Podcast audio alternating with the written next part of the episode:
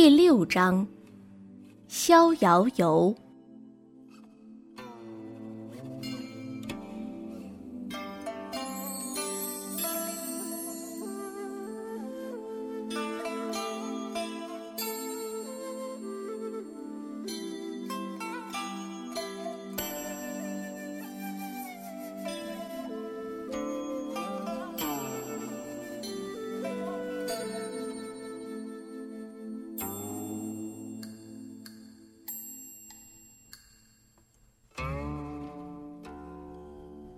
我们并不讳言，中国古琴的确有新意阳春白雪、深远下里巴人的倾向，但同时也要指出，在我们广阔的现实生活中，也已经留下了中国古琴难以磨灭的深深印记。比如，我们常常会说到。知音这个词，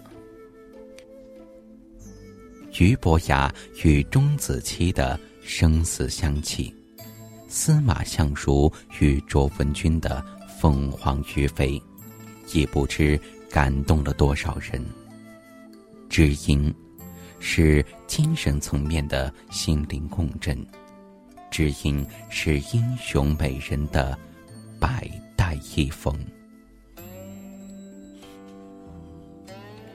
在中国人的眼里，古琴又往往是才智、才艺和才情的化身。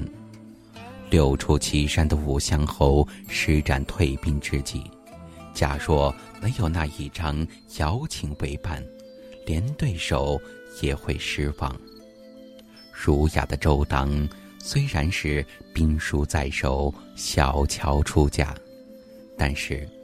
紧靠着铁甲征衣，又怎会有那般俊才风流？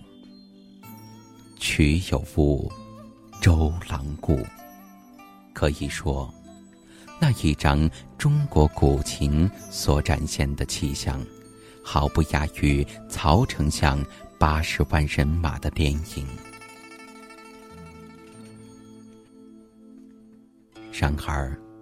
若说到竹林七贤，说到嵇康，说到广陵散，知道的人相对就少了。而那位走完广陵散才绝尘而去的人，恰恰是中国古琴的中间。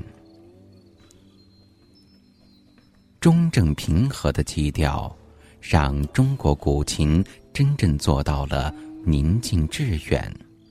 所以，它并不体现大红大紫的时尚，体现仇人广众的海啸山呼。永远不会流行的是它，永远不会过时的还是它。不过，由于它已经合乎了大音牺牲的真理，已经融入了中国文化的灵魂。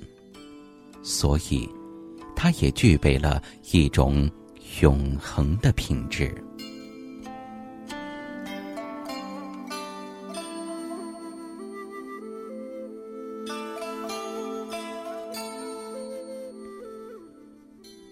公元一九七七年八月二十日，美国国家宇航局向外太空发射了“旅行者二号”宇宙飞船。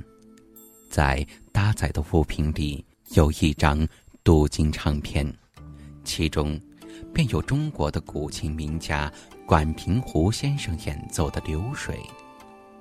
三千年沉潜气韵，像一花天开，在浩渺的苍穹，带着东方的畅响，鸣奏着七弦的风骚。设计这一行为艺术的人，也许有两重用心：一是代表人类向星空、向世界求其有声；二是让人们站在另一个角度，重新审视人类文明的遗产。听到流水，有的人认识了中国的文化；听到流水，有的人认识了艺术的生命。高尚的太古之音，的确就像流水一样，长久的漂洗着人们的灵魂。